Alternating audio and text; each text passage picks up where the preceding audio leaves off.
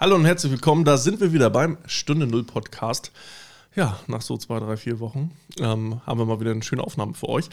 Insofern, äh, was ist denn eigentlich unser Thema heute, bevor du gleich das Wasser vorstellst? also Wilbert und Henning sind auch da, wie ihr hört. Genau. Ähm, wir, trinken, wir trinken heute Wasser, weil Wilbert immer den trockenen Februar macht. Ähm, aber er stellt uns gleich vor, wo er das tolle Wasser her hat. Großartig. Also ich kann das ja direkt machen, das kommt großartig aus Ollis Leitung. Rohrperle Deluxe. Aber ich habe ja gehört, und da wir ja alle in leitenden Positionen unterwegs sind und äh, solche Menschen trinken halt gern Leitungswasser, habe ich mal gehört. Oh, Flachwitz. Karlau aus. Der, dafür darf ich ja keinen Wein vorstellen, das ist ja auch gut. Nächstes Mal wieder. Ja, wir haben uns überlegt, äh, wir möchten über das Thema Aufbruch trifft Verfall sprechen. Ähm, ja, also wir waren uns Ja, eben. also wie hier quasi, ne? Wir waren uns eben nicht so ganz einig beim kurzen Vorgespräch, beim sehr, sehr kurzen Vorgespräch, ob Europa jetzt irgendwie besser wird durch Digitalisierung in der Zeitalter von Corona oder ob es irgendwie abgehängt wird. So, da hatten wir jetzt ja unterschiedliche Meinungen, das können wir ja direkt mal beleuchten. Wie, welche These stellt ihr denn mal in den Raum? Naja, ich habe ja momentan das Gefühl, es ist ganz schön schwierig, unsere verteidigungswerten Werte zu verteidigen im, immer mehr, weil der Druck von außen, also Amerika ist schwach, China ist unglaublich stark inzwischen und auch Russland hat sich natürlich gemausert, äh, zumindest ähm, mit seinen Möglichkeiten, uns äh, zu gängeln, ob das mit Gas ist oder auch nachher mit Waffengewalt. Na gut, das ist ja ein hausgemachtes Problem. Ne? Also ich meine, wir haben ja selber die- hausgemacht. Wir haben die, die Kraftwerke ja, so viel ich weiß, selber abgestellt irgendwann mal und haben uns dann mehr oder weniger die Abhängigkeit äh, von Gaslieferungen von außen begeben. Ähm, man könnte natürlich jetzt äh, äh, neuartige Atomkraftwerke aufsetzen, die ja klimaneutral bzw. ja nicht. klimapositiv sind, haben wir auch gelernt. Es sind ja auch alle möglichen Energieformen inzwischen klimapositiv. Ich glaube, Olli ist auf Krawall gebürstet heute. Es war, es war ein Diese gewisser, steile These nicht zurück. ich habe mich bemüht, einen gewissen Sarkasmus mitschwingen Ja, zu ja, lassen. ich weiß, was du meinst. Aber Naja, also die, die, die Endlagerfrage ist ja nicht gelöst, aber sie ist geringer bei diesen Kraftwerken der, der neuesten Generation oder die ist ja noch gar nicht vielleicht serienreif oder äh, betriebsbereit, aber man forscht ja dran. Und ähm, ja, also ja, bin aber auch wir nicht forschen dafür, ja auch an der Kernfusion. Ich meine, das wäre dann ja ein anderes Thema, äh, an, an, ne, was Ja, mit, ja. mit CERN und sowas, das wäre ja dann ein anderes Thema, weil da bleibt ja, soweit ich weiß, zumindest nicht äh, radioaktiver Abfall übrig, der dann für hunderte von Jahren oder tausende von Jahren äh, eine Gefahr darstellt und irgendwo verkappt werden muss. Aber es gibt ja auch neuartige äh, Stoffe, also muss nicht unbedingt mehr Uran sein. Es gibt inzwischen andere Stoffe, die in der Diskussion sind, wo China auch stark dran forscht. Name ist mir gerade nicht eingefallen, irgendwas mit T. Ähm, wo das, die, die Fusion ein bisschen anders funktioniert, wo halt die Gefahr, dass so ein Ding halt äh, Fukushima-mäßig irgendwie äh, hochgeht, ähm, äh, sehr, sehr gering ist. So, also man hat halt andere Themen damit. So, Aber interessant, sagst du, China fordert dran. Wir waren ja gerade der, der Ansicht, dass, wir, dass hier ähm, dass die Gefahr besteht, dass wir als Europäer, und ich muss da allerdings vorwegschicken, ich bin ja nach wie vor ein stolzer Europäer und ich bin auch froh, dass ich in Europa lebe und in diesem Land lebe und ich äh, bin natürlich ein großer Verfechter einer Demokratie, wie wir sie hier verstehen, auch äh, äh, wenn das vielleicht auch das Problem sein könnte, weil vielleicht ist diese Demokratie gar nicht wehrhaft genug. Es ist offensichtlich für solche Autokratien wesentlich einfacher ähm, und vor Dingen jetzt mit der digitalen, ne, mit der digitalen, ähm, mit digitalen Möglichkeiten, äh, ihre, äh, ihre Ziele durchzusetzen und auch ihre auch Unterdrückungsapparate ganz anders zu steuern. Das war ja früher Du gar nicht hast so natürlich möglich. neben Russland, China auch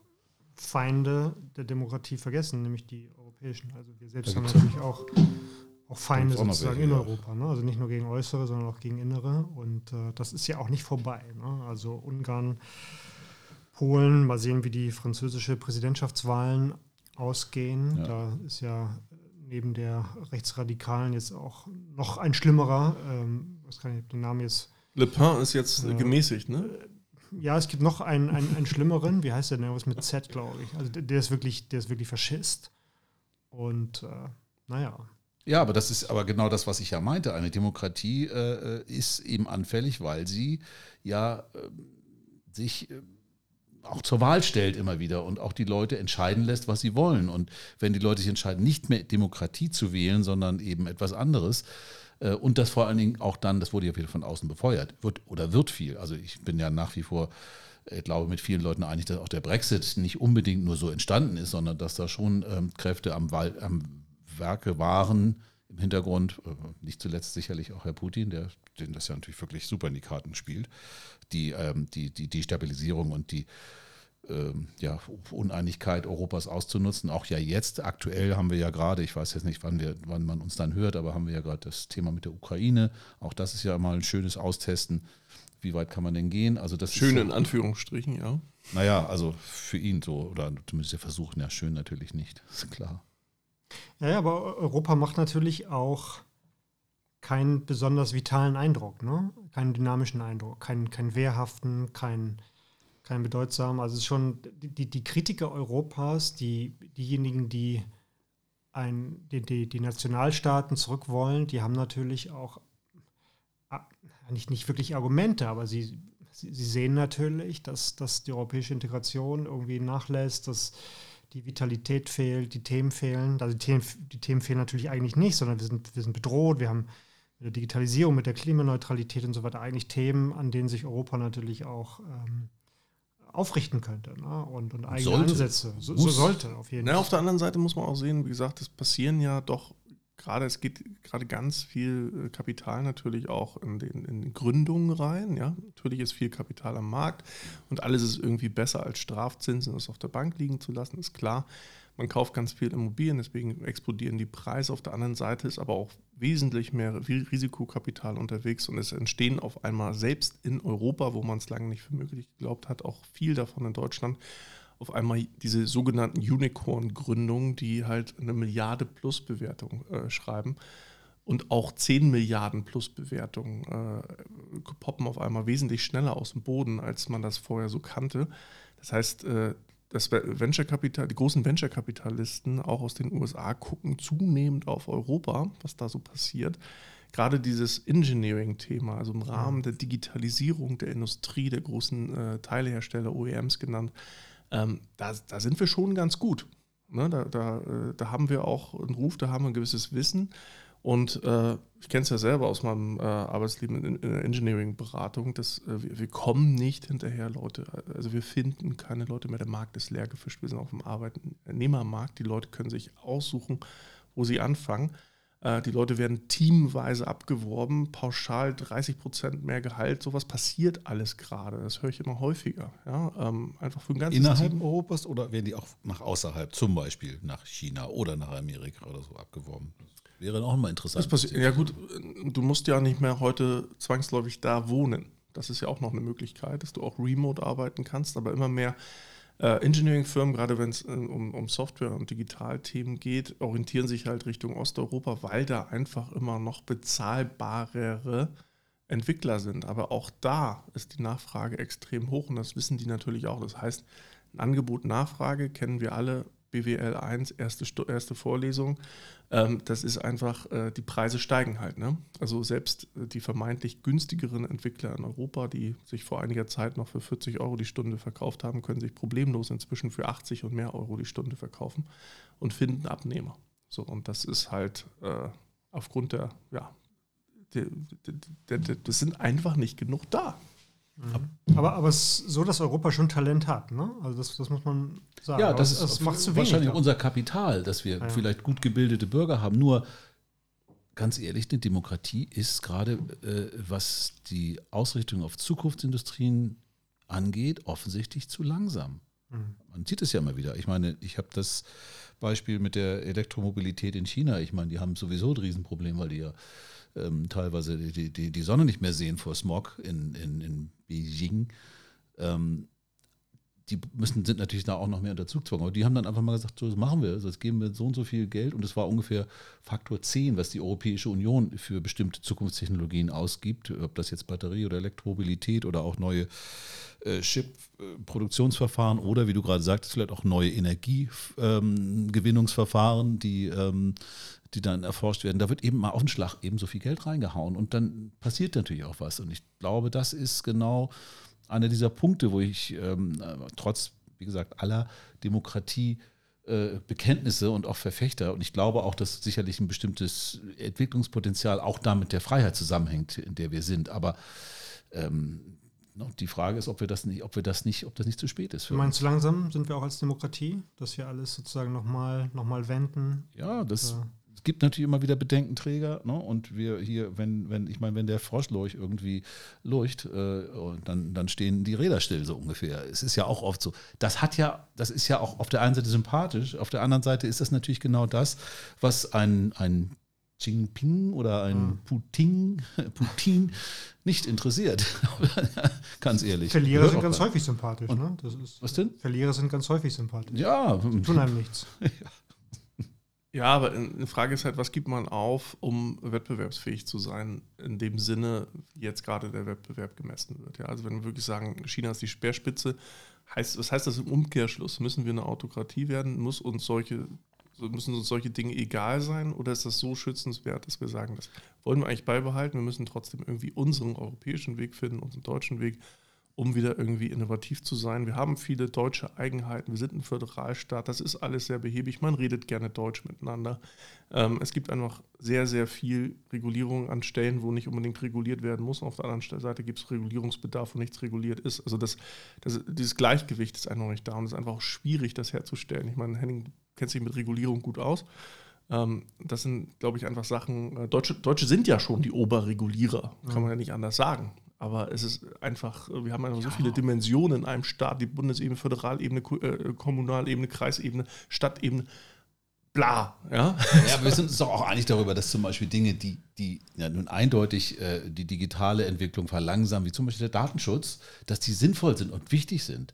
Aber natürlich ist, wäre es viel einfacher, wenn man sagt, hey, alle Daten rüber, wie wir das ja schon in einigen mhm. unserer Podcasts mal über, über die äh, Politik in China gesagt haben, weil du natürlich dann viel schneller äh, mit diesen Dingen arbeiten kannst und dir natürlich dann auch viel schneller äh, etwas darauf basierendes ähm, ausdenken und entwickeln kannst. Das ist ja klar. Das ist interessant. Die, die Kommission hat jetzt ja gerade den Vorschlag, den Entwurf zum Data Act vorgelegt. Und äh, da spricht sie von einer Datenteilungspflicht von Unternehmen. Also du, du musst, ob du es willst oder nicht, Daten teilen, zu bestimmten Bedingungen natürlich und auch gegenüber dem Staat. Das fand ich sehr interessant. Also Unternehmen sind verpflichtet, äh, unter bestimmten äh, Bedingungen eben ihre Daten dem Staat zu geben. Äh, aber, und das fand ich interessant, äh, nicht äh, gegenüber den, den großen Plattformen, den amerikanischen Plattformen. Also da gilt die Datenteilungspflicht dann nicht. Ne? Also, Warum nicht? Weil man sagt, das sind Gatekeeper und äh, die haben ohnehin Startvorteil und die nimmt man aus. Aber das ist natürlich willkürlich in gewisser Weise. Ne? Und Regulatorik versucht ja, Willkür oder Ausnahmen möglichst zu, zu, vermeiden. Und deshalb ist das auch nicht ganz unproblematisch zu sagen, es besteht diese Datenteilungspflicht, aber ähm, es besteht ein Datenteilungsverbot gegenüber diesen, diesen Gatekeepern. Ach so, Verbot, also die, die bekommen sie dann nicht. Du darfst als Unternehmen deine Daten nicht an Google äh, oder Amazon geben, muss ah. sie aber an ein französisches Unternehmen. Zum äh, Beispiel. Äh, oder geben, ja. ein europäisches. Ja, oder genau. nur ein französisches. Das nee, nee, auch europäisch, interessant. Ja. europäisch aber ist, das ist ja ein sehr interessanter Ansatz. Ich denke ja auch, dass die, da haben wir auch schon häufig drüber gesprochen, grundsätzliche Daten sind ja eine tolle Sache. Sobald wir sie anonymisiert verwenden können und sicherstellen können, dass wir, ähm, dass wir, dass sie auch anonym bleiben, ist das eine, eine tolle Geschichte. Das Problem ist natürlich auch Frankreich jetzt. Sollte da dein äh, Politiker mit Z, der Faschist ist, an die Macht kommen, also ich spiele das jetzt mal ein bisschen hoch. Ja. Und äh, äh, da haben wir plötzlich einen Staat, der ähm, seinen Bürgern tatsächlich mitten ins, äh, also ja, überall hinschauen kann, mitten ins Gesicht, wollte ich jetzt sagen. Also, ja, es gibt ja dann noch irgendwie so eine Brieftasche, Es gibt ja das, das, europäische Framework irgendwo, wo dann wahrscheinlich auch noch zusammen drauf geguckt wird, wenn da einer zu sehr aus der Reihe springt. Das kennt man ja von Urban und Co. Mhm. Dass, dass man da schon mal irgendwie äh, miteinander dann ein bisschen äh, in, in Clinch geht. Ähm, aber ich finde auch das ganze Thema, und da müssen wir auch, glaube ich, genauer werden, das ist vielleicht auch eine Herausforderung an uns, dieses Datenthema immer über einen Kamm zu scheren. Weil im Grunde ist es ja genauso, wenn ich, wenn ich über Daten rede, ist das so, als ob ich sage, äh, Nahrungsmittel. Aber was meine ich denn Nahrungsmittel? Meine ich äh, Salz und Zucker oder meine ich Gewürze per se oder meine ich Früchte, Fleisch, Gemüse? Was meine ich denn davon? Und das ist halt genau das Thema, wenn wir immer sagen, welche Daten dürfen denn da überhaupt eingesehen werden? Was muss man denn da teilen? Wie muss man sie teilen? Was bedeutet das? Und da, da ist dieser Datenbegriff, finde ich, da eher verwirrend und angststiftend, als das mal wirklich anzugreifen, zu sagen, okay, was, was heißt denn Daten eigentlich? In welcher Form müssen Daten von A nach B? Wie anonymisiert müssen Daten sein? Weil das macht das Ganze einfach irgendwie mal ein bisschen greifbarer. Ja, absolut. Der Datenbegriff ist natürlich ein sehr, sehr herkömmlicher. Allgemeiner, ja. Und dann, ne? ja, schwammig, genau. Ja, ja. Und ja. eigentlich geht es ja um Qualitäten von Daten oder unterschiedliche Formen von Daten und darin liegt dann ja auch der, der jeweilige Wert. Und äh, naja. Aber wir wissen ja ganz genau, dass mit den Möglichkeiten der Auswertung von Daten äh, ein enormes Potenzial einhergeht. Das ist ja vollkommen also klar. Wir haben das in, in, in wir sehen es in der Pandemiezeit natürlich sowieso mit diesem, mit dieser äh, Corona, mit, mit Corona und den Möglichkeiten da über Daten äh, eventuell viel schneller auch reagieren zu können, als wir es jetzt können.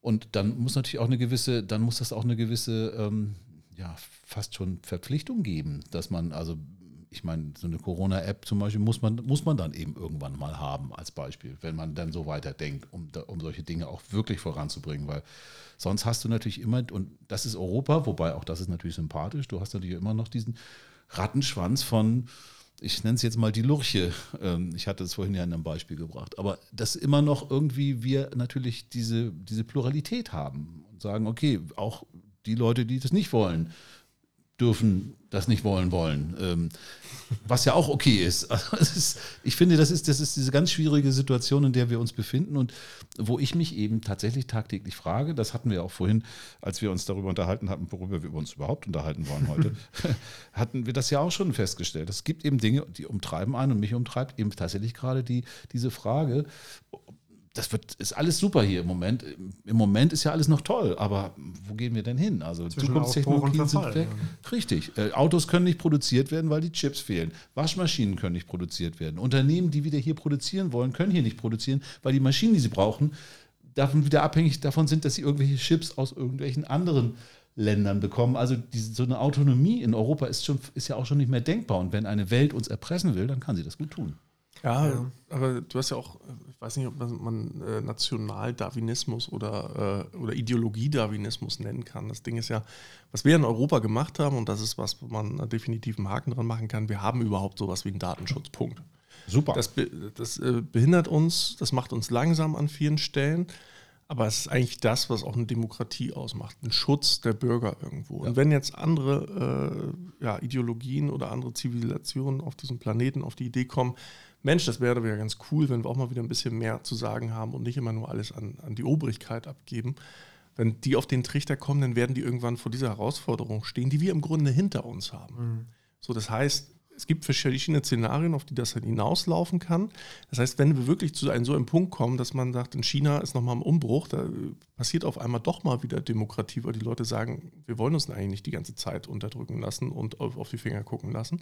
Das kann gut sein in Zeiten Aufklärung mit Internet und Co. und äh, jetzt auch mit Web 3 und Metaverse und so, wo, wo der Austausch einfach passiert und un, un, unumgänglich ist und immer, immer schwieriger wird zu regulieren auch äh, und ja. einzuschränken. Und dann kann es wirklich sein, dass wenn so ein China nachziehen muss, was Datenschutzthemen angeht, dass die auf jeden Fall erstmal sich selber auf dem Fuß stehen, eine Weile. So, und das haben wir dann schon erledigt. Das heißt, wir haben eigentlich was gemacht, weil wir in dieser das ist ja genau der gleiche Grund, warum wir Atomkraftwerke irgendwie reduzieren, weil wir es, weil es uns so gut geht, dass wir uns das leisten können, uns um solche Sachen zu scheren, um die sich Leute nicht scheren würden, wenn es uns schlechter ginge. Dann geht es nämlich erstmal darum, dass man irgendwie Essen auf dem Tisch hat. Und dass man irgendwie.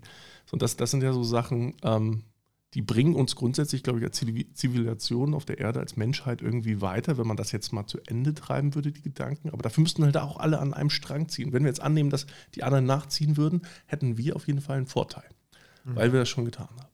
So, wenn das natürlich in die andere Richtung umschlägt. Das, das war ja immer die Hoffnung. Das war das, ja immer die Hoffnung. Das ist auch fein, dass wir die Hoffnung haben. Ich will diese Hoffnung auch bewahren. Aber es kann natürlich auch genauso sein, dass es umschlägt und sagt, wir machen jetzt alle äh, Auto, äh, Autokratie, wir machen oder wir, wir ernennen wieder einen König. Ja?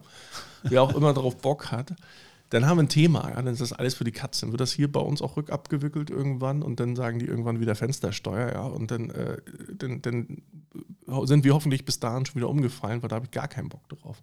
Also irgendwas wird passieren, da sind wir uns, glaube ich, einig. Ich glaube, es wird auch nochmal eine neue Dynamik reinkommen durch dieses Web 3, ist ja gerade in aller Munde. Wenn ich weiß, was das heißt, äh, also im Grunde Web 1 war so ein bisschen, man hat Informationen bekommen nach Hause Web 2 war, man wurde selber zum Sender, man hat Dinge geteilt, Social Media.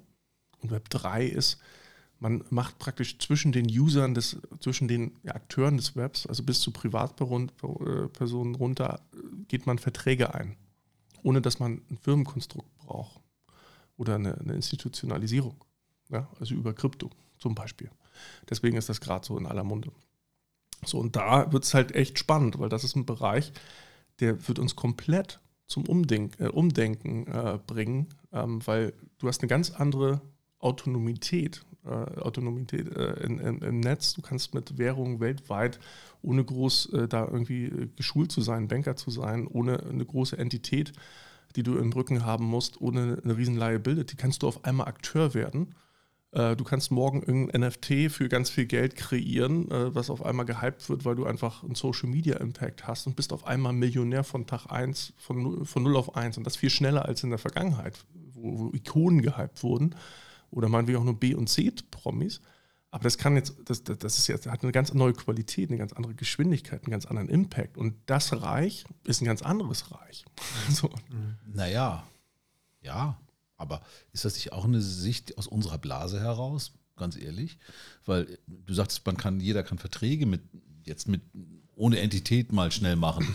Verträge äh, müssen immer auf irgendeiner Art von Rechtssystem basieren, weil sonst sind sie wertlos. Also ich meine, ich kann ja natürlich sagen, wir haben einen Vertrag und du sagst, nö, aber in meinem Land äh, gilt das nicht. Und wenn ich sage, es gilt nicht, gilt es sowieso nicht, weil der Vertrag, das ist das, was ich sage. Ne? ne äh, das Gesetz bin ich. Es gab ja mal einen berühmten Ausspruch eines französischen Königs, wo du gerade vom König sprachst. Das ist ja also, ganz einfach. Das ist ja Blockchain. Das heißt, ein, ein, Vertrag ist im Grunde ein Block in einer Kette und äh, unter gewissen Prämissen, die eintreffen, äh, wird die digitale Ownership von A nach B, also das Zertifikat, äh, das Ownership-Zertifikat wandert, egal über Land Landesgrenzen, ohne Transferaufwand oder Mittelsmann, von A nach B.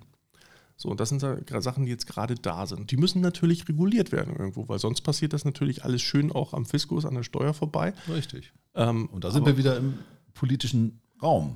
Ne, und da äh, bist du in so einem rechtlichen Graubereich, weil das sind natürlich äh, legale Transfere, die, also, weil Krypto ist per se erstmal erlaubt ja, und auch geduldet.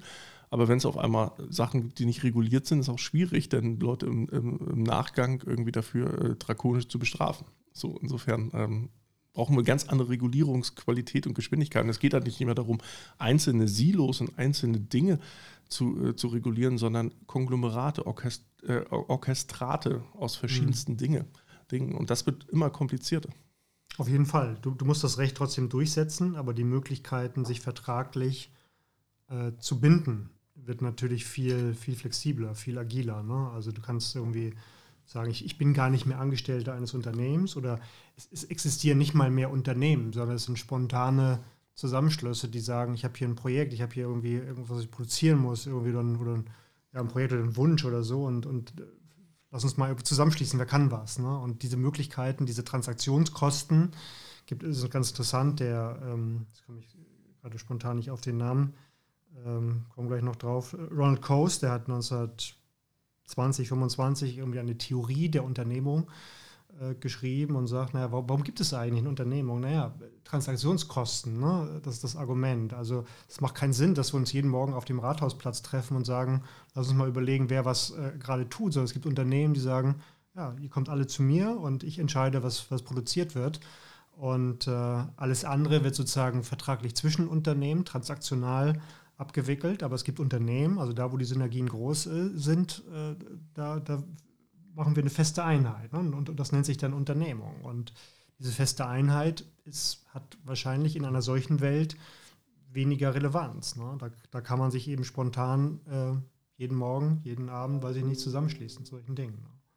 Ne? Ja, das finde ich, das klingt extrem interessant, weil das würde ja tatsächlich bedeuten, dass du auch eine ja, Struktur in dem Sinne äh, jeden Tag neu erstellst, eine Struktur genau, schaffst, genau, mit der genau. du das dann. Das ist natürlich eine, eine, ganz andere Anforderung an dich selbst. Ja, wenn, du, wenn du nicht weißt, was morgen, für, für, nicht für welche Firma, sondern an welchem Projekt du morgen arbeitest, äh, ist das natürlich eine, eine Form von Unsicherheit. Es ist auch eine Form von Freiheit natürlich. Absolut. Ähm, und auch spannend natürlich, weil das ja. natürlich ganz neue Dinge. Aber das kann natürlich nur funktionieren, wenn wir eine Basis haben, auf der wir das tun. Ich glaube nicht, dass das einfach so geht. Also wir müssten ja zumindest schon mal eine Art von ne, Struktur, Organisationsform haben, mhm. in der wir uns dann auf diese Art und Weise verständigen können und auch auf diese Art und Weise dann ja auch gewinnbringend zusammenarbeiten können, weil sonst mhm. macht es ja keinen Sinn. Also es ist spannend, weil viele ja auch, oder und vielleicht ist das, es gibt ja diese Theorie über Organisation und Unterorganisation.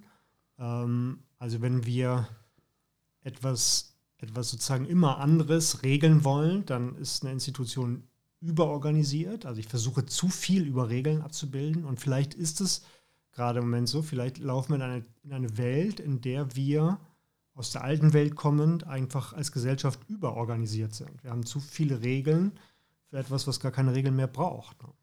Ja, und die Frage ist halt, ob die, die Art und Weise, etwas zu regeln oder zu regulieren, wie es in der Vergangenheit Usus war. Am einfachsten war es in der, in der analogen Welt. Ja, gab es Papier und Stift und Vertrag war halt handschriftlich besiegelt oder noch mit, mit so, so, einem Wachssiegel drauf. Das war greifbar, man konnte nicht weglaufen, das Stempel, musste da sein. Wir haben noch gestempelt. es gab irgendeine Autorität, die gesagt hat, das Ding mhm. ist gültig und fertig. So, dann kam das Internet, da war das, wurde das alles schon, da, da, da war das, glaube ich, schon eine Herausforderung, ja, wo grundsätzlich auf einmal überall Leute Informationen geteilt haben oder Fehlinformationen, ist auch ein Thema.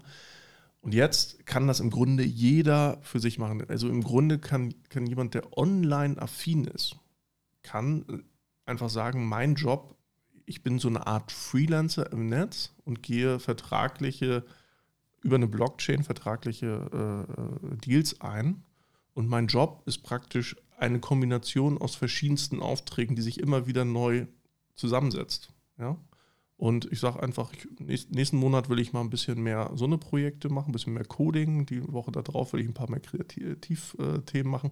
Und ich kann mir das einfach mehr oder weniger aussuchen, wenn ich einigermaßen in der Lage bin, das zu tun. Weil du kannst auch ein vernünftiges Bewertungssystem dahinter machen. Mit guten werden sich dann einfach immer so ein Konglomerat an Themen äh, als Job suchen und die werden immer freier sein, weil die müssen nicht mehr angestellt sein. Und das sind natürlich auch die Gewinner. Ne? Also es wird, äh, das erwarten ja auch viele, ähm, dass im Moment, wo sozusagen dieses Contracting viel freier wird, diejenigen, die wirklich was können, die sozusagen nicht substituierbar sind, also was Spezifisches können, äh, natürlich e-, enorm gefragt sind. Und alle anderen, wo du sagst, ja, wenn du das nicht machst, dann macht es irgendwie irgendjemand anderes von, von diesen drei, vier Milliarden äh, Menschen, die in Frage kommen, dann hast du eine Spreizung. Ne? Ich, ich also bin mir nicht ganz sicher, ob wir da nicht zu sehr auch in der Blase denken, weil ich glaube, es gibt wirklich ganz, ganz viele Menschen, die sind relativ froh, wenn man ihnen sagt, was sie nun tun sollen als nächstes, die das auch können, aber die nicht diese Eigeninitiative haben oder auch nicht diesen, diesen Drive haben, sich jeden Tag irgendwie neu zu organisieren. Die Sicherheit,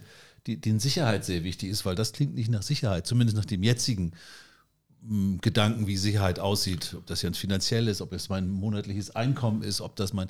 Ich glaube, wir unterschätzen oder überschätzen vielleicht die Flexibilität der, der, der Menschen. Vielleicht ist es in der nächsten Generation schon anders, aber ich muss schon sagen, im Moment würde ich das nicht unterschreiben. Im Moment, glaube ich, gibt es nicht so viele Menschen, die in so einem Modell äh, von heute auf morgen Sowieso nicht, aber. Nee, aber du musst, es, musst wenn man es zu Ende denkt, ist es ja auch so, dass die komplette reale Welt äh, über eine Blockchain funktionieren kann unter der Prämisse, dass es ein immer, dass das Internet nicht abgestellt wird. Ja? Also das heißt, äh, naheliegendste sind Immobilien, die ich halt äh, an, an Verträge oder Autokäufe oder ähnliches binden kann. Das heißt, da wird das Ganze für viele schon wesentlich plastischer, ja? von, von diesen digital gehypten Berufen mal weggedacht. So, und dann haben wir natürlich eine Schere, die weiter auseinandergehen wird. Das heißt, die Leute, die dieses immer komplexere, immer gehyptere, immer schnellere, äh, verwirrende äh, Tech-Thema doch durchdringen wollen und beherrschen, die sind die Gewinner. Und dann gibt es natürlich die, die nachgezogen werden müssen. Und das ist einfach genauso wie bei der Pferdekutsche, hatten wir schon in einer anderen Folge auch schon mal. Irgendwie werden dann auch ein paar Generationen einmal wegsterben müssen, damit das dann irgendwie mhm. weitergeht und in normal übergeht. So, und dann hast du natürlich ein ganz anderes System Mensch. Gerade, und überleg mal, wie das ist, wenn du jetzt Krypto oder NFTs oder ähnliches als, als äh, einfache Verträge zwischen Leuten, ja, ohne, ich brauche keinen Mittelsmann mehr, ich brauche auch keine Plattform mehr. Mhm. So, das heißt, äh, im Grunde können die äh, Plattformen gar nicht kontrollieren, ob da ein Vertrag zustande gekommen ist oder nicht. So, da müsste müssten wieder irgendwie eine regularische Grundlage, Transparenzgrundlage irgendwo sein. Das heißt, den, den Plattformen, die Milliarden gescheffelt haben in den letzten Dekaden, denen könnte komplett das Wasser abgegraben mhm. werden durch neue äh, dezentrale Plattformen, wo sich User und Services austauschen. Mhm. Die sind massiv gefährdet durch diese Krypto-Thematik. Ja. Das ist ja auch die, die, die spannende Entwicklung. Ne? Und also dann die, ja. gehen wir Richtung Ameisenstaat ein bisschen. Ne? Also, dass jeder sich praktisch mit jedem äh, vernetzen kann und Services austauschen kann auf der, auf der Welt. Mhm. Ohne Mittelsmann. Ja, ja, genau. Die, die, die Frage, was kommt nach den Plattformen? Genau. Diese, diese radikale Dezentralisierung. Aber die Frage ist, wer setzt dann das durch? Ne? Das hat wieder was mit Macht zu tun. Das also wer, und, und, und, politische wer Fragen. Ist, wer ist legitimiert oder wer hat zumindest die Macht? Und das ist etwas, was ich gerade. Der am Stecker sitzt.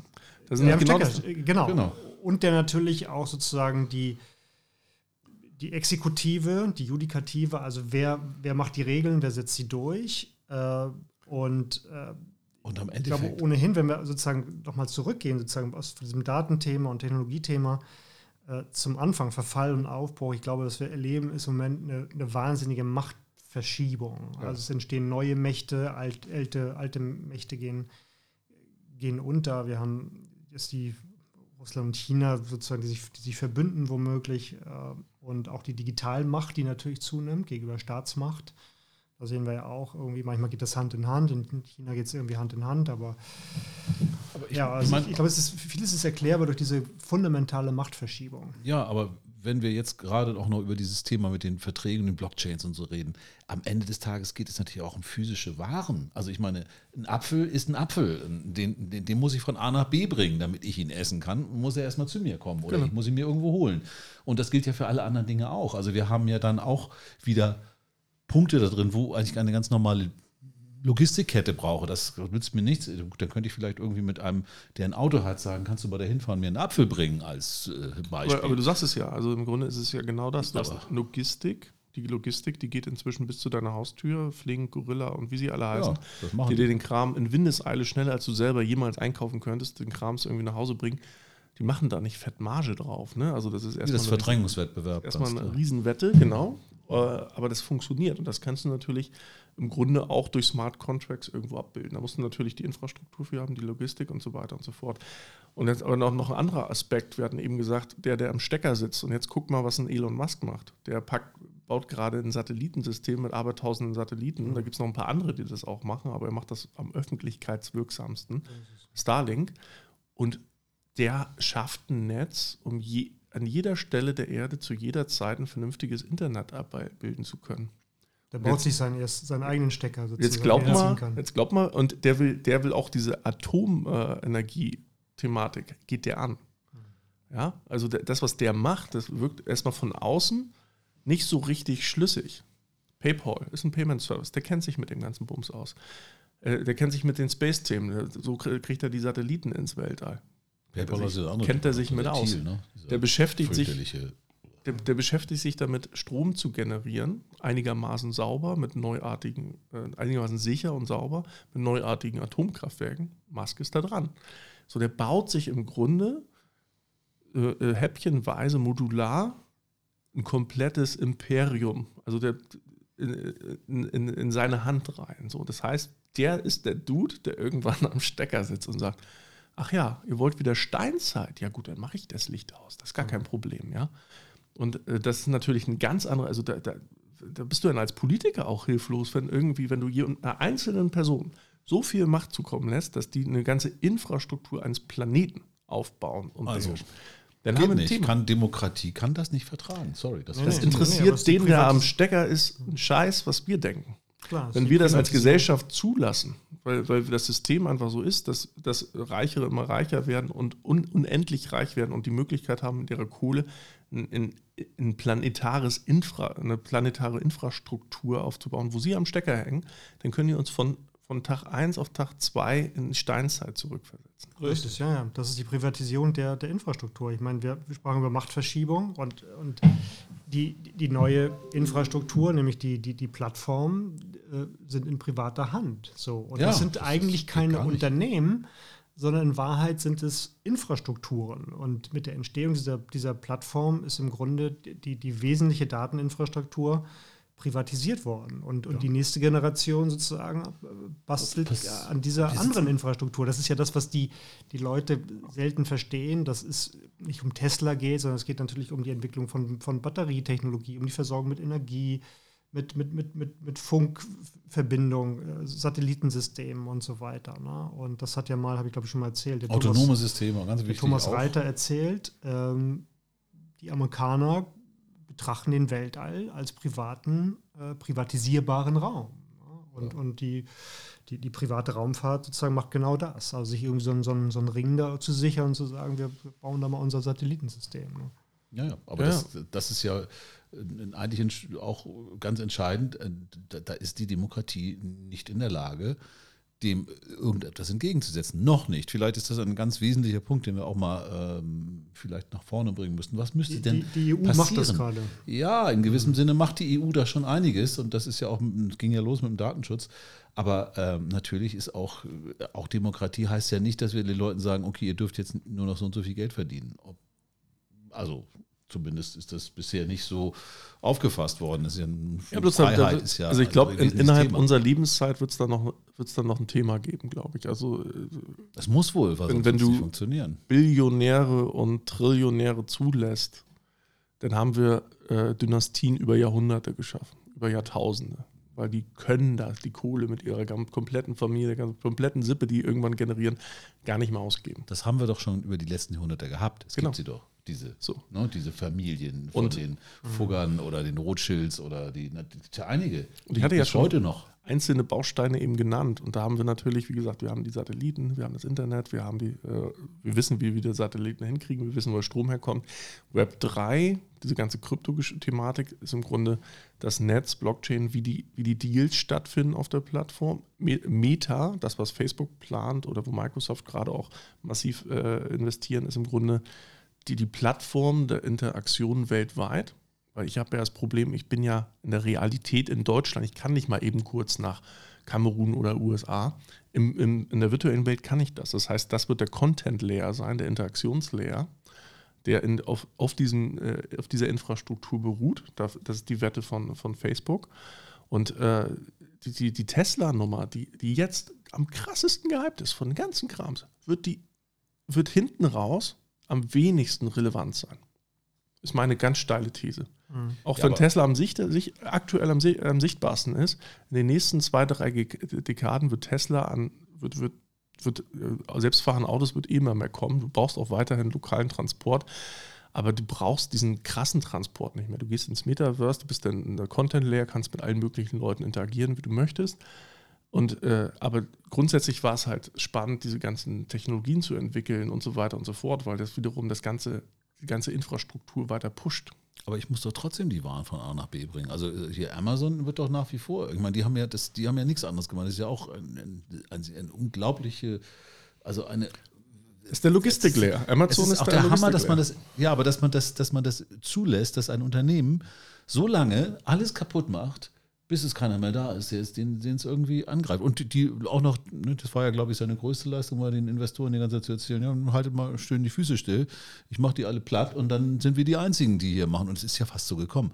Mit einer sehr einfachen, sehr guten Idee, nämlich den Kunden ins, ins, ins, in den Mittelpunkt zu stellen, das alles einfach zu machen für dich als Kunden. Das wirkt ja heute noch nach. Ich meine, ich glaube, es ist keiner in diesem Raum, der nicht bei Amazon schon mal bestellt hat und es vielleicht auch nochmal tun wird. Das Problem Obwohl ist, wir wissen, dass es eigentlich totale Kacke ist. Ich höre das dauernd von Freunden zu Hause und so weiter, höre ich halt immer, ja, support your local dealer.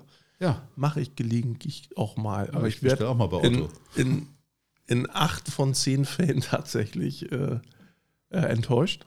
Das ist das Problem, ja. Und das, ne, also gerade neulich war es eine Gravur irgendwie für ein Schmuckstück. Ähm, da hat das Schmuckstück irgendwie 20 Euro gekostet, war für ein Kind. Die Gravur 40 Euro hier beim Local Dealer. Im Internet 8. Mhm. So einfach nur so als Verhältnismäßigkeit. Ja, also in, im Internet im Sinne von Amazon. Über Amazon hättest du das Kettchen direkt mit der Gravur bestellen können für 8 Euro Aufschlag. Und wir am nächsten Tag da gewesen, so ungefähr. Exakt. Ja, das ist so, ja genau das. Da kannst du als Otto mal, also wenn du das leisten kannst, es ist ja, es geht ja wirklich, ich muss mir das leisten können, meine Local Dealer zu supporten. Mhm wenn ich in irgendeinem so, so einem reichen Kabuff bin, hier reichen Vorort, kann sein, dass das mal klappt, so dass die Leute sagen, so ein paar äh, Läden bleiben noch offen. Aber so, so wie das aktuell, aktuell funktioniert, äh, keine Chance. Aber das Einzige, was ist im es Grunde... Bequemlichkeit? Oder ist es. Convenience hatten wir schon mal. Ja, ja, klar, absolut. Und, und die ist da viel größer. Ne? Wenn das Faktor, wenn das 20% Unterschied sind, dann gehe ich zum Support. Ne? Und wenn ich dann auch noch einen besseren Service kriege, dann mache ich das gern lokal. Wenn das aber Faktor X kostet, ja, wenn ich das lokal mache ähm, und ich dann auch noch dahin laufen muss, das ist ja auch noch Invest. Ja? Das ist alles andere als convenient. Das ist einfach nur noch tradiertes Gedankengut, weil ich denke, da ist irgendwie was Schützenswertes, was, was eigentlich schon, schon längst abgeschafft ist. Obwohl doch auch, man könnte das tatsächlich auch weiterdenken, gerade in der Blockchain-Idee und mit dem Web 3. Natürlich könnte jetzt jeder ähm, Juwelier hier in der Straße, in der wir gerade sitzen, ähm, könnte natürlich sagen, Mensch, ich habe hier ähm, in, in ganz Eppendorf die, die, ein Mausklick und du bist bei mir und du möchtest eine Gravur, klasse, mache ich dir und das äh, schicke ich dir. Das kommt der aber, macht der aber nicht, weil der kommt, dringt gar nicht durch im Netz. Das heißt, irgendwann kommt Amazon und sagt, ah, du machst so schöne Sachen, komm, du kannst auf unsere Plattform. Das, so haben die ja angefangen, die haben mir die Leute immer auf die Plattform geholt. Und irgendwann haben sie die alle abgesiegt, weil sie dann fast alle selber machen. Buchhandel, dann hat er den Kindle rausgebracht, zack, waren die Buchhändler irgendwie schon nur noch die Hälfte wert. Und natürlich, und die konnten alle nichts sagen und die haben auch alle irgendwie schön die Schnauze gehalten, bloß nichts gesagt, weil sie dann natürlich draufbleiben wollen. Aber am Ende des Tages haben sie alle ihre eigenen. Es ist Äste eigentlich ja auch nicht schlimm. Ähm, es, es, es schafft Convenience, ja. es schafft Sichtbarkeit, nur das Problem ist, äh, es gehört jemandem. Äh, und zwar nicht, nicht dem Staat oder einer wie auch immer definierten Öffentlichkeit, äh, sondern es gehört privaten Leuten. Und Ja, das Einzige, was heute noch die, die Staatsmacht gegen Digitalmacht stärker macht, ist im Grunde ähm, die, weiß ich nicht, die, die Durchsetzung von Recht. Ich meine, man, man, man stelle sich mal vor. Das muss doch Genau. eine Regulierung sein. Wenn, Absolut. Du kannst auch zum Beispiel sagen, klasse, was ihr macht, eure Plattformidee, eure Kunden, super, ihr sollt damit auch Geld verdienen. Aber ihr dürft nicht selber Anbieter werden. Punkt. Damit ist das schon mal, geht's doch schon mal los. Wenn der, no? Klar, stell, stell, stellt euch mal Zack, vor, wir haben trennen, ne, neben dem. Politischen G20 äh, ein G10, weiß ich nicht. Und G10 ist, Bezos trifft sich mit Zuckerberg, trifft sich mit äh, Mhm. Elon Musk und so weiter, mit, ähm, na, der, der Ma, Jack Ma ist ja irgendwie weg, weiß ich nicht, oder ist er wieder da? Äh, jedenfalls irgendwie, wenn du eine ne, ne, ne D10 hast, eine Digital 10 gegen die Group of 20, äh, wer ist mächtiger? Naja, eigentlich sind die, äh, sind die 10 äh, Gatekeeper mächtiger. Das Einzige, was G20 mächtiger macht, ist die Durchsetzung von Recht. Ja. Und ich meine, das ist genau das, wo, wo ich glaube, dass da sind wir in der EU tatsächlich natürlich schon ein Schrittchen weiter. Aber du müsstest tatsächlich solche sagen, es ist toll, wenn du eine Plattform hast und die macht es super und die können damit toll Geld verdienen, aber nicht dann hinterher sagen, okay, wir haben auch noch das und bieten noch das an und machen das alles selber. Also das ist ja, das geht ja nicht. Irgendwann musst du, das haben die ja übrigens in Amerika ja schon mal gemacht Aber jetzt- mit AT&T und so. Ne? Da haben sie ja auch angefangen zu, zu regulieren und zu zerschlagen. Warum das bei Amazon und sowas nicht funktioniert, frage ich mich auch. Ja, und auf der anderen Seite kann man aber auch argumentieren und sagen, äh, sagen wir einmal, denken wir mal ein halbes Jahrhundert weiter. Da kann ja gut sein, dass die Chinesen irgendwann sagen, ihr blöden Europäer und Amerikaner, ihr seid so liberal und offen gewesen, Genau. dass ihr ermöglicht habt, dass äh, so eine reichen Leute so nach oben gestrebt, so viel Macht akkumuliert haben, dass diese, ne, weil- weil, weil ihr einfach gedacht habt, alle sind irgendwie naiv und nett zueinander. Nee, es gibt einfach so eine äh, machthungrigen Menschen. Und irgendwann sind die Leute so hoch an der Sonne, dass die einfach da auch nicht mehr weg wollen. So, und dass, dass man, dass die Chinesen zum Beispiel sagen, wir haben mit unserer Regierung immer dafür Sorge getragen, dass so ein Jack Ma, sobald er zu hoch geflogen ist, dann auch mal wieder auf den Boden der Tatsachen runtergeholt wurde. Ja? Der, der hat, kann ja alles machen, der kann, ne, aber irgendwann uns hier diffamieren, das ist halt nicht drin. So, das kann äh, bei der aktuellen Geschwindigkeit der Entwicklung vielleicht hinten raus die gewinnende Strategie sein. Weil, Das ist die äh, Gefahr. Ne, wenn du jetzt So zum Beispiel sagst, äh, ne, also ich, ich möchte keinem was unterstellen, aber wenn jetzt der Elon Musk, der hat ja auch neben seinen Teslas auch schon Humanoiden äh, vorgestellt, die im Haushalt helfen sollen und so weiter. Und wenn er irgendwann da einen Fehlcode reinstecken kann, wo er einfach sagt, hier, die, äh, die bringen euch jetzt alle um die Ecke, ja. Ähm, also rein hypothetisch. Also würde, würde ich ihm jetzt nicht unterstellen wollen, das glaube ich auch nicht, dass der so denkt, aber es, es muss ja bloß der Richtige an die Macht kommen oder die richtige der Richtige so viel Geld akkumulieren, dass er sowas äh, praktisch in jeden Haushalt bringen kann. Und auf einmal kannst du praktisch einfache Dinge, die dafür gar nicht gedan, äh, ge- gedacht waren, umprogrammieren zu gefährlichen Dingen.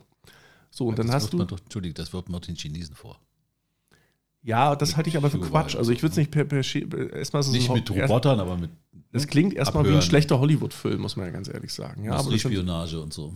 Das sind natürlich äh, Szenarien, die jetzt gar nicht so weit weg von den aktuellen Trends und Realitäten sind. wo man sagen kann, okay, unsere liberale, offene, äh, ne, kapitalistische Grundstruktur kann halt echt ausgenutzt werden von einer kleinen Elite.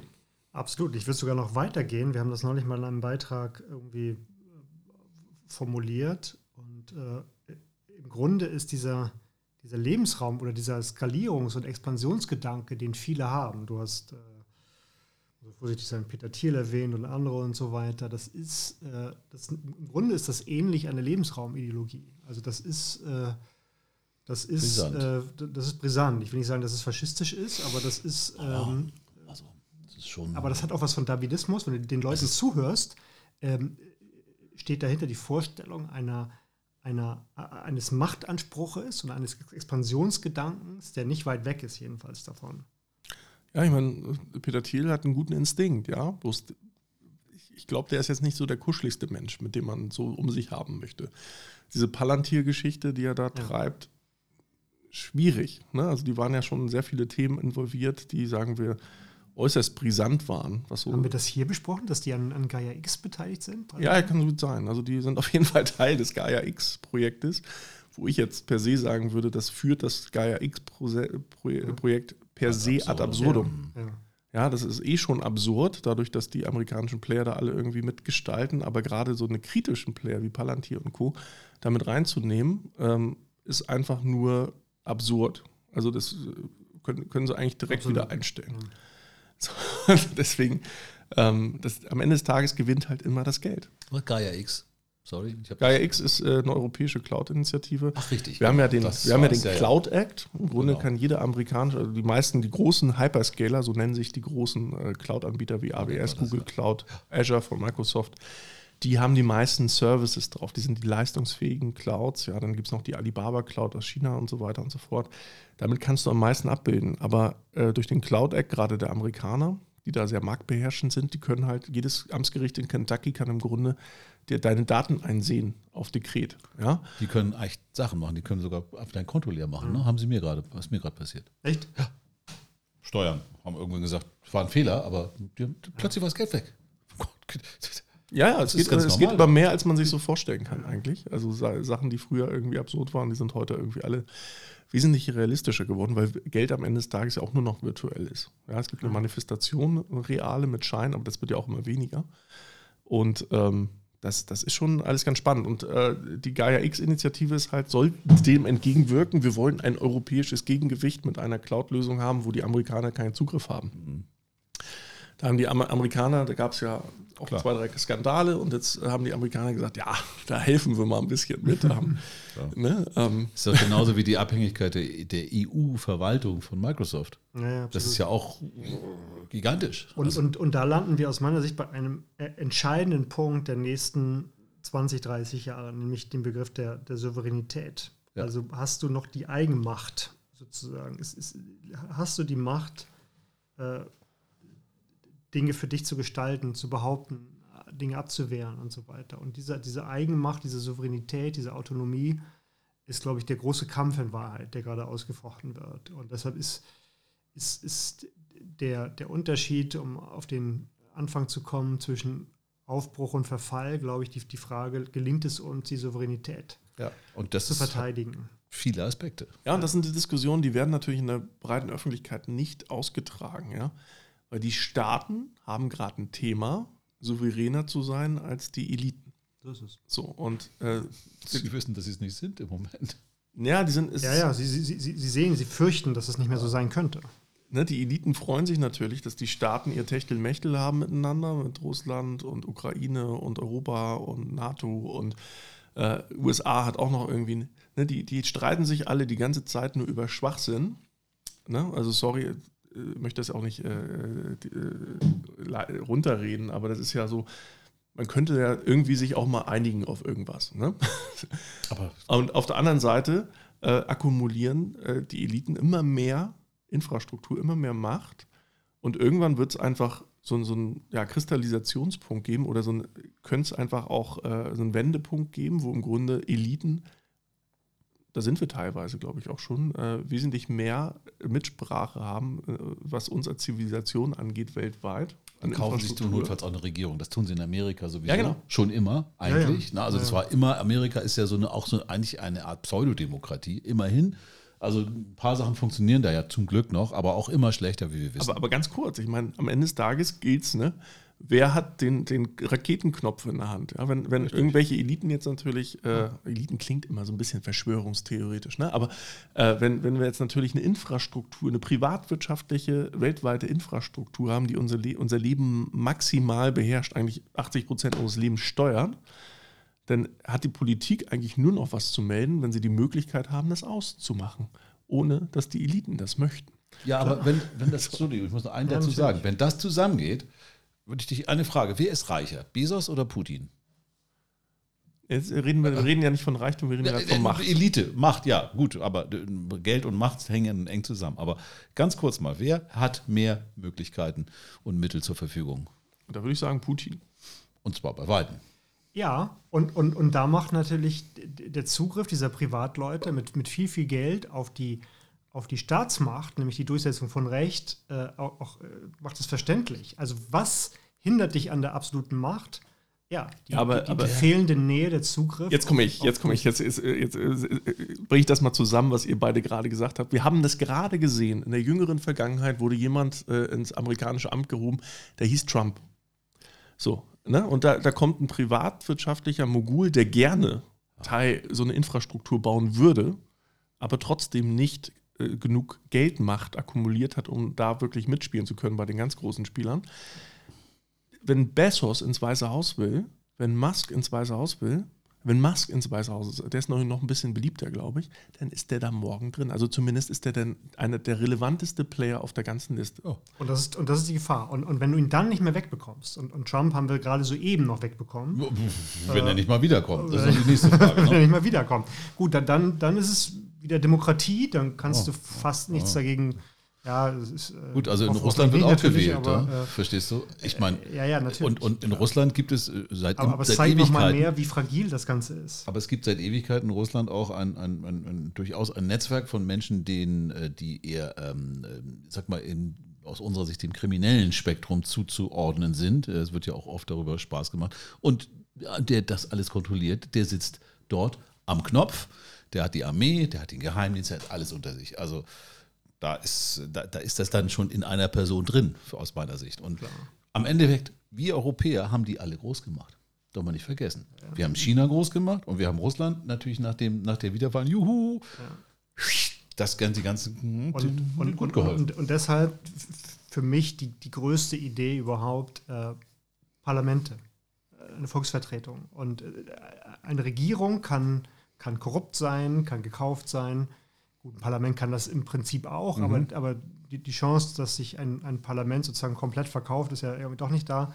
Ähm, also ich finde, der Parlamentarismus, also eine, eine Volksvertretung, fangen bei den Griechen an, irgendwie ähm, ist, finde ich, phänomenal. Und, und die, die, den Parlamentarismus zu, zu stärken, sozusagen, die Idee von, von indirekter äh, Ja, äh, Demokratie ist, finde ich, das überhaupt. Super. oder? Aber guck mal in China, was die für ein großes Parlament haben. Und was die Duma, ein Die, die Wahl natürlich, klar. Also, also ähm, das Parlament, also, also sozusagen die, die, die Du meinst das das, echte, ein das demokratisch Parlament. gewählte. Das ja, ist ja denn, von- sind wir im Kleinen ja, ist es das, was ein Betriebsrat oder eine Gewerkschaft ausmacht, ja, im Kleinen, in der Privatwirtschaft. So, wir haben einen Konzern und da gibt es ja inzwischen auch Mittel und Wege, um das europaweit zu umgehen. Ja, gründe ich halt keine AG, sondern eine SE und dann brauche ich nur so ein, so ein komische äh, Arbeitnehmerbeiratsthema. Die haben aber keinen kein, kein Durchgriff wie ein Betriebsrat. Ja? Also es gibt ja schon mehr als genug Mittel und Wege, den Betriebsrat auszuhebeln und äh, äh, durch, durch, Steuer, durch Organisations- und Rechtsform. Ja? Und das ist immer mehr gewünscht, natürlich. Und jetzt, also, ne, es ist halt, es klingt als ein bisschen verschwörungstheoretisch, was wir hier heute, heute raushauen, aber das sind einfach Themen, die sind nicht komplett absurd. Ne? Nee, es ist real, es ist ganz real, es hat mit Verschwörung nichts zu tun. Alles, was wir heute gesagt haben, existiert so, ist da, kann jeder sehen. Ähm, die Frage ist, wo es hingeht. Oh, Da kannst du natürlich sagen, gut, das sind Spekulationen, aber Ja, ich klar. finde ja, die Zeichen stehen auf Sturm, um Ich meine, wir hatten- zurückzukommen Genau. zu einem Ja, heutigen. Aber wir hatten ja in der Vergangenheit auch immer schon Aussagen wie alle Macht dem Volk. Ja, super. Aber wenn das Volk de facto machtlos ist, wenn einfach Poli Politiker und äh, die Eliten vielleicht auch noch verschmelzen, dann hast du einfach, dann, dann, dann gibt es da so einen großen Gap äh, zwischen Und das- 0,001% der Bevölkerung und dem Rest. Naja. So. Deshalb das ist haben wir. Ja. ja. Entschuldigung. Mach, mach. Ich meine, wir haben es ja gerade gesagt, diese, diese Verschmelzung findet ja schon statt. Ja. Absolut. ja schon. Aber deshalb ist dieses amerikanische Prinzip von Checks and Balance halt auch, auch, auch so wichtig. Ne? Also, und, und, und darum geht es auch im Moment, die, die, die, die Checks sozusagen wieder, wieder in, sozusagen zu, zu, zu ertüchtigen und zu ermächtigen, damit die Balance eben auch die, die, die Machtbalance sozusagen wiederhergestellt wird. Und die gerät aus den Fugen und deshalb ist, glaube ich, dieses, dieses Checks, auch, auch die Regulierung, die wir gerade Das ist ja äh, nichts erlassen, anderes. das, genau, exakt. Regulierung muss sein. So, und zwar und- Regulierung und- nach demokratischen, Und so, dass die, die Balance wieder, wieder da ist. ausgewogenen und nach dem auf, das, auf die Menschen abgezielten äh, Maßnahmen. Ja, ich meine, alle, alle, die meisten Menschen streben nach Harmonie. Und ich glaube auch die Superreichen zum größten Teil streben nach Harmonie, ja, wollen irgendwie doch gemocht werden. Aber es wird immer Ausreißer geben. So, ne? Und äh, gab auch schon diverse Sättigungspunkte in der Vergangenheit in Europa, wo die dann die Guillotine rausgeholt wurde, in Frankreich zum Beispiel, ja. Klar. ähm, wo die Reichen dann doch zu stark wieder in der Sonne flogen. Ähm, und da muss man halt mal gucken, ne, dass, dass sowas halt nicht irgendwann eskaliert. So, und dass dass es halt doch ein, ein Gleichgewicht gibt und wie man so ein Gleichgewicht herstellen kann. Ich glaube, das wird eine der großen Herausforderungen werden unseres, unserer Lebzeit. Ach, ich denke, wenn, wenn, äh, wenn die es schaffen, irgendwie, dass alle irgendwie genug zu fressen haben, auf Deutsch gesagt, dann, dann, dann können die auch weiter bestimmen und machen. Das interessiert dann wahrscheinlich kaum jemanden. Das ist mal ganz doof gesagt. Ja. Aber wir sind doch an einem bestimmten Punkt. Ne? Das haben wir ja in der Diskussion festgestellt. Also es ist nicht, nichts, worüber man sich jetzt irgendwie keine Sorgen machen sollte. Nee. Bei allen Fantasiereien und, und, und Verschwörungstheorien, das hat ein bisschen was davon, aber es ist doch so real, dass, dass wir alle das Gefühl haben, wir müssen uns Sorgen machen. Und es kann eben aus dem Ruder laufen. Ja. Und, äh, Ja, es wär, ich, ich glaube, das wäre einfach naiv, wenn man einfach immer nur sagen würde, ja, alle wollen ja immer nur das Gute. Ne? absolut. Dass die, man- die, und das die ist- Geschichte ist, ich- beweist das glatte Gegenteil. Genau. Absolut. Und es ist immer wichtig, dass eine, eine aufgeklärte Mehrheit da ist, die immer sagen kann, Achtung, nicht weiter als hier. Hier ist die Grenze. Und da auch irgendwo eine Sanktionsmöglichkeit hat. So, und wenn das aus dem Gleichgewicht gerät, dann haben wir ein Thema.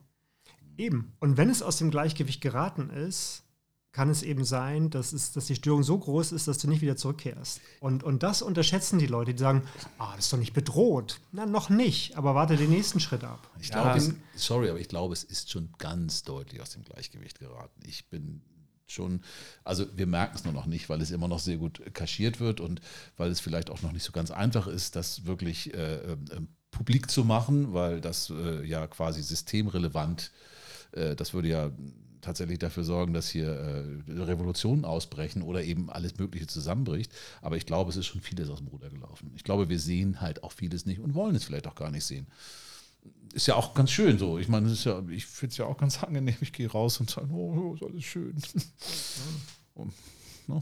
Naja, Ja, ja. Also es erlaubt sehr viele verschwörungstheoretische Gedanken, dass die Welt ein großes Terrarium ist und, die, und wir Spielball von ganz wenigen Leuten sind, die sehr viel Macht akkumuliert haben. ich würde gerne Aber das waren wir eigentlich schon immer. Optimismus wieder nach hinten, nach vorne stellen. wir haben viel vergessen und wir können auch, vielleicht klappt es ja doch, Europa als Bildungshochburg, äh, hoffentlich erstmal, äh, wenn das wirklich so ist, das ist ja auch noch eine Frage, ähm, aber dass wir vielleicht aus unserem wirklichen Wissen und auch unserem Verständnis und auch äh, aus einer breiten demokratischen Grundstimmung schöpfen können. Das, äh, das Zeit- hoffe ich. Die Zeit von Europa kann wieder kommen. Das ist die Chance, ne? dass wir wirklich auf Bildung setzen, auf, äh, auf Demokratisierung der Bildung, dass wir wirklich in der Breite die Leute, dass wir sagen, okay, grundsätzlich ist der Mensch gut, das ist eine Annahme, die ich tragen kann, und dass wir einfach allen die Chance geben, sich zu bilden, der neue Mast zu werden. Weil umso mehr wir ins Rennen schicken, die da auf Höhe äh, mit, äh, mitspielen, haben wir immer irgendwo ein, ein Gewicht zu Leuten, die Das sagen, ich bin Harmonie. Menschen sind per se harmoniebedürftig und sie sagen, okay, wir machen hier mal ein Gegengewicht. Wir machen den Markt breiter. Es darf halt kein Monopolmarkt werden, wo es um die, um die äh, globale Infrastruktur geht. Das darf nicht so sein. Und das, dafür brauchen wir Bildung, dafür brauchen wir Venture-Kapital. Ich glaube, die Rolle von Venture-Kapitalisten war noch nie so mit, mit so viel Verantwortung geladen. Ich glaube, das wissen die alle gar nicht.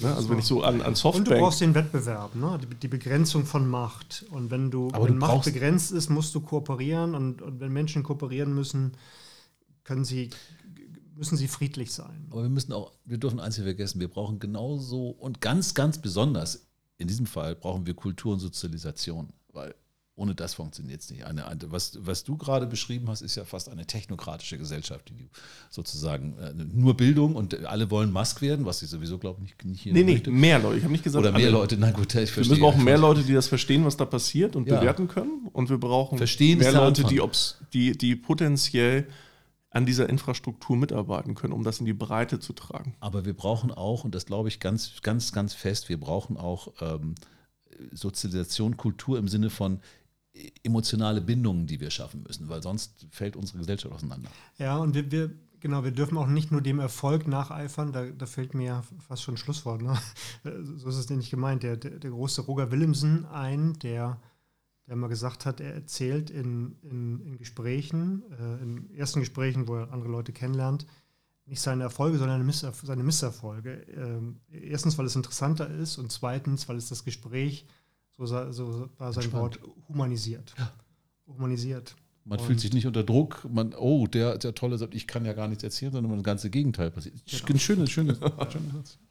Gut. Hat was. Schönes Schlusswort. Haben wir Ähm, was vergessen? wir sind auch schon, genau, haben was verstanden. Also ich, hier, da haben ganz viel vergessen. Also, Was habe ich eben gesagt? Ja, ja, ja. also es war, das war auf jeden Fall ein wilder Ritt, ähm, kann man nicht anders sagen.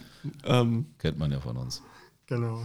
Und ich glaube, das ist einfach wichtig, sich das im Auge zu Und jetzt sind wir behalten. abgeworfen worden oder was? Ha? Sind wir abgeworfen worden oder sind wir noch auf dem im Sattel? Oh, das wird sich zeigen. Gucken wir mal. Gut, wir sind durch. Ähm, wenn ihr das gut fandet, äh, lasst uns gerne einen Kommentar da, bewertet den ganzen Kram oder teilt das. Wir sind bald wieder für euch da. Ne? Und Dann auch wieder mit Wein. dann auch wieder mit Wein. Genau. Dann, dann ist der Februar vorbei. Ne? So, dann einen schönen Tag euch. Bis dann. Ciao. Tschüss. Ciao.